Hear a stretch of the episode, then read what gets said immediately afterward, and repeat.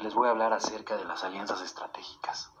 Las alianzas estratégicas las entendemos como esta suma de conocimientos y de expertise de una industria o de diferentes industrias, nacionales o internacionales, en las que a través de una palabra clave, según los estudiosos de marketing, denominada management centralizado, que busca un objetivo único, que es la comercialización de un producto o un servicio.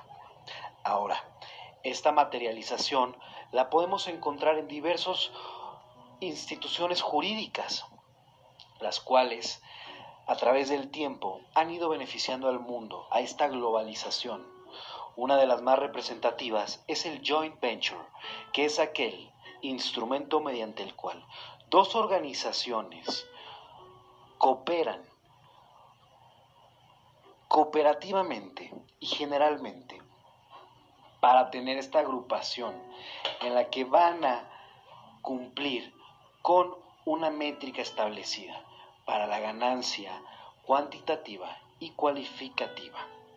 Ahora, es importante también decir que estas alianzas estratégicas no solamente son internacionales, también son nacionales, por lo que el sentido de pertenencia en la industria nacional tiene que ser mayor, pero sin dejar de lado la globalización, que al final son canales comerciales en los que las empresas van a tener una productividad mayor, esto representado en una venta.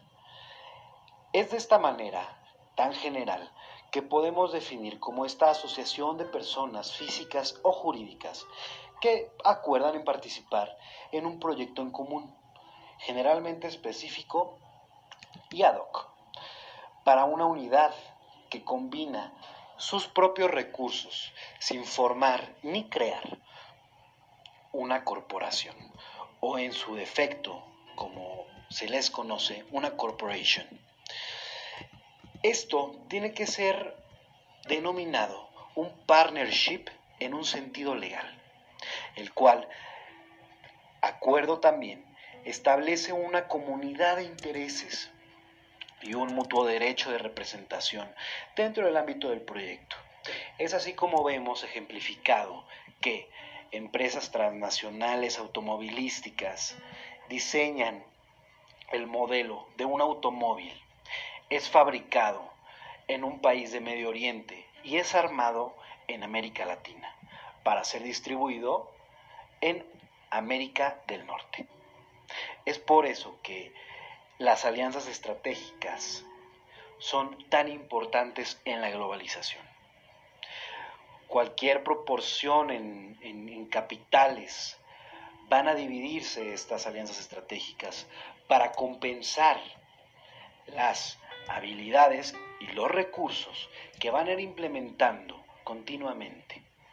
De esta forma, tenemos que ver a una alianza estratégica en un ámbito más nacional, y con comerciantes más pequeños, porque siempre eh, lo que pasa aquí es que las empresas transnacionales son monstruos y la realidad es que no.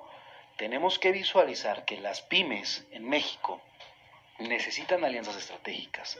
Quizá hay empresas familiares donde no tienen un recurso, pero sí tienen habilidades y canales de distribución que podrían ayudar a uno de sus proveedores para entonces, en participación, sumar los recursos sin necesidad de aportar un dinero en específico y entonces tener un beneficio.